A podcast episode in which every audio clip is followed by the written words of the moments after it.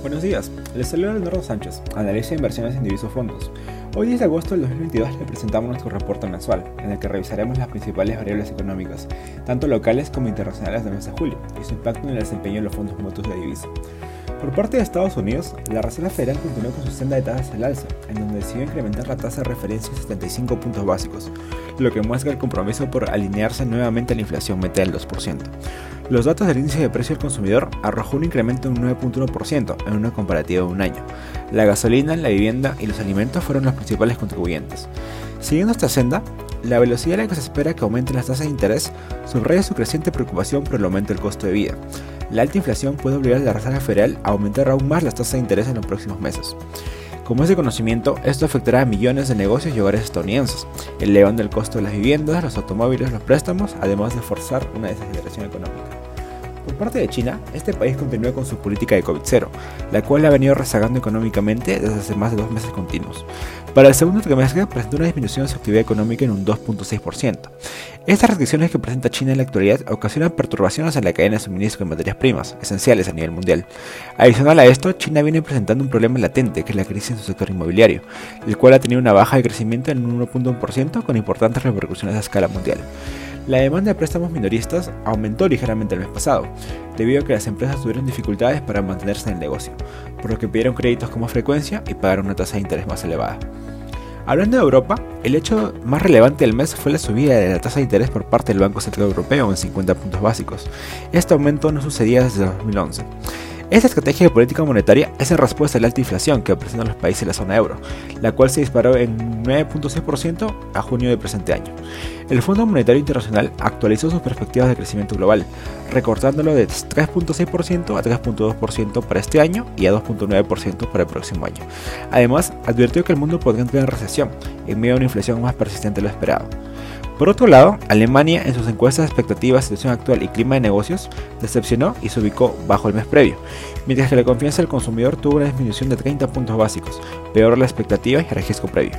Por último, se ve una luz de avance en el conflicto de Ucrania y Rusia, ya que se llegó a un acuerdo de comercialización de gran ucraniano, ocasionando un efecto positivo en la actividad económica de la zona europea. Por el lado de Latinoamérica, los posibles temores a una futura recesión, incremento de las tasas de interés y fluctuación en el precio de los commodities ocasionan la evaluación de las principales monedas. Como es de costumbre, el peso argentino encabeza el ranking de las monedas más depreciadas de la región. Tras varios años de crisis económica, es lógico que la mayoría opte por refugiarse en el dólar. Por otro lado, el peso chileno también continúa con esta senda, debido a algunos factores internos y la baja del precio del cobre. Hablando de Colombia, el reciente proceso electoral ha ocasionado un incipiente riesgo político. En una comparativa year to date, el peso argentino se desempeña en un menos 22% respecto al dólar, el peso chileno en un menos 6.5% y el peso colombiano en un menos 5.2%. En el plano local, el Producto Bruto Interno aumentó únicamente en un 2.2% a mayo del presente año, su crecimiento más lento en lo que va del año, ya que una fuerte recesión en el sector minero afectado por los disturbios sociales paralizó una de sus minas de cobre. Según los datos del INEI, en el quinto mes del año, la producción nacional mostró una tendencia positiva en la mayoría de sectores económicos, a excepción de pesca, minería y hidrocarburos. La menor cantidad de minerales tratados en las plantas, la paralización del corredor vial minero del sur y operaciones en minas como las Bambas enfatizó el mal desempeño del rubro minero. Por otra parte, el tipo de cambio en julio llegó a romper la resistencia del 3.9. Pasando por el lado de los fondos mutuos, el Banco Central de Reserva en su reunión del, mes de julio acordó elevar su tasa de referencia en un 6% y continuó con su postura expansiva mientras persisten los efectos negativos de la pandemia y los recientes conflictos nacionales e internacionales sobre la inflación y sus determinantes. Esta decisión se basa en la estimación de que la inflación se mantenga por encima del rango meta debido a que la actividad económica se mantendrá aún por debajo de su nivel potencial en un horizonte de proyección. La inflación interanual pasó de un 8.09% en mayo a un 8.81% en junio las expectativas de inflación se incrementaron un 5.3% y se proyecta que la inflación retornaría al rango meta entre el segundo y tercer trimestre del próximo año. A raíz de esto, el Fondo Mutuo Diviso Conservador Soles ha estado posicionando en instrumentos de duración media, que puedan ofrecer un buen rendimiento al portafolio. Además, las tasas de depósitos bancarios han permitido obtener ganancias libres de riesgo en un contexto de tasas al alza. La rentabilidad anualizada del fondo mutuo en soles en lo que va del año ascendió un 3.5% y a 360 días a un 2.6%, ubicándonos en el primer lugar en una comparativa entre fondos de corto plazo. Estos resultados han sido posibles gracias a la diversificación del portafolio e instrumentos con una buena tasa de rendimiento. Finalmente, para las personas interesadas en invertir en el fondo, Este es de bajo riesgo y la suscripción mínima es de 500 soles. Las inversiones realizadas por el fondo son exclusivamente en instrumentos de deuda y la clasificación de riesgo es de grado AA. Por parte del diviso conservador dólares, la leve recuperación con respecto al 2021 sigue un desarrollo cada vez más sombrío para el presente año, a medida que comienzan a surgir riesgos. En el segundo trimestre de este año, la producción global cayó debido a una desaceleración en China y Rusia, mientras que el gasto de los hogares estadounidenses no estuvo a la altura de sus expectativas.